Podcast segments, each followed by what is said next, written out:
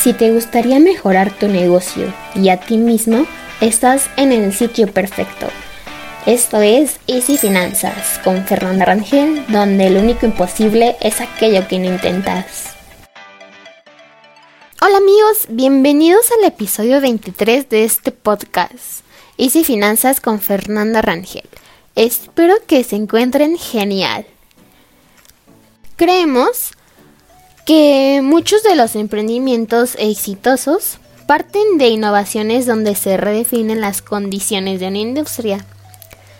Nintendo Wii, por ejemplo, es una consola de videojuegos que rompió paradigmas al ser diseñada para que cualquier persona pudiera usarla.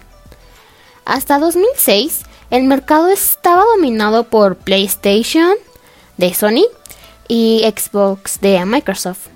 Consolas que se caracterizan por gráficas superiores y juegos sofisticados que atendían a un mercado de jóvenes. Este segmento, que representaba la mayor parte de las ventas, ya estaba saturado.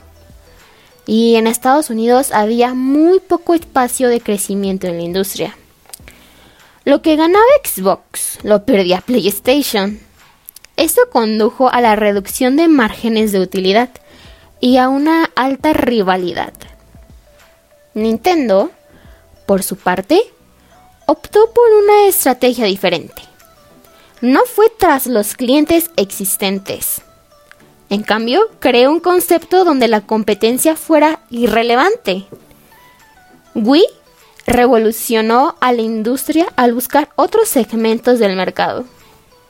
Los que no juegan videojuegos, de esta forma, diseñaron controles con sensor de movimiento y videojuegos interactivos para que la abuela, el abuelo, el papá, los sobrinos, la mamá, la hermana que no juega, ellos que antes no tenían una consola, ahora se convirtieron en consumidores de videojuegos.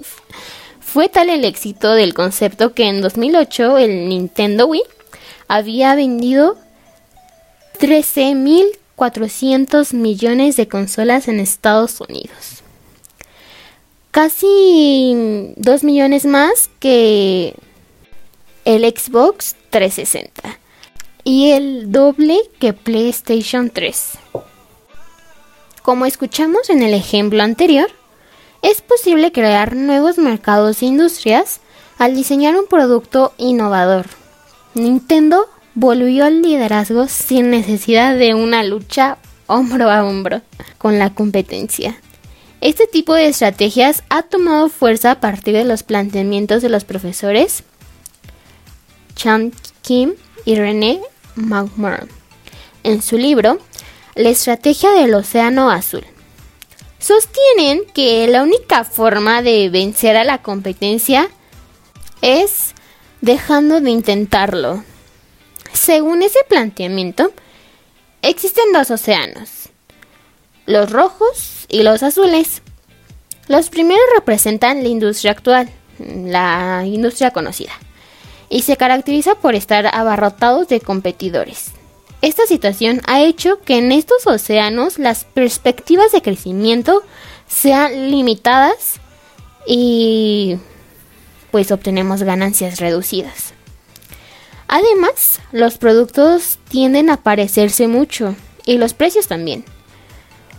Por el contrario, los océanos azules son aquellos espacios desconocidos y por explorar. Ahí, según Chan y McMurray, se encuentran enormes oportunidades para crecer y desarrollar una nueva industria.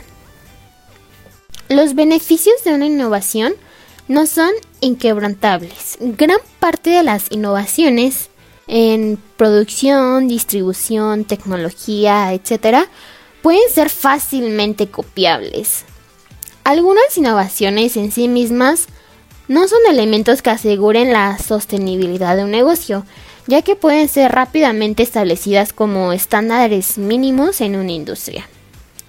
Aunque existen patentes que protegen algunas invenciones, la mayor parte de las ideas exitosas buscarán y podrán ser replicadas con seguridad dentro de muy poco, veremos una consola de videojuegos que supere las características del Wii.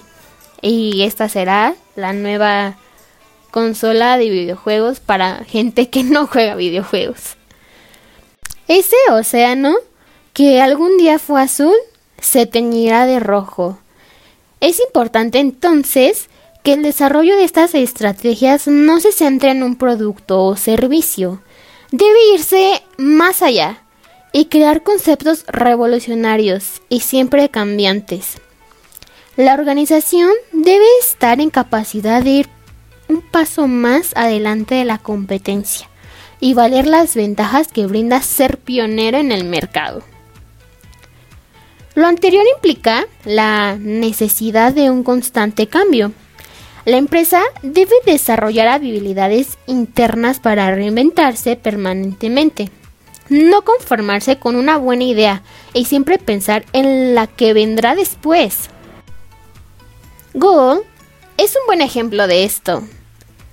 Para motivar nuevos desarrollos, la compañía impulsó a los ingenieros a que el 20% de su tiempo de trabajo lo destinaran a algún proyecto de interés personal relacionado con la empresa. Los resultados fueron sobresalientes. Gracias a esta política se diseñaron nuevos software que han hecho que la compañía siga siendo líder. Entre ellos se encuentra Gmail y Google News. Lo anterior es un ejemplo que muestra que sí es posible generar espacios donde se propicia la innovación y constante evolución. Ese es un reto fundamental que deberá enfrentar el emprendedor para mantenerse competitivo. Espero hayan disfrutado de este podcast. Es momento de despedirnos. Y recuerda, la vida te pondrá obstáculos, pero los límites los pones tú. Bonito día y hasta la próxima.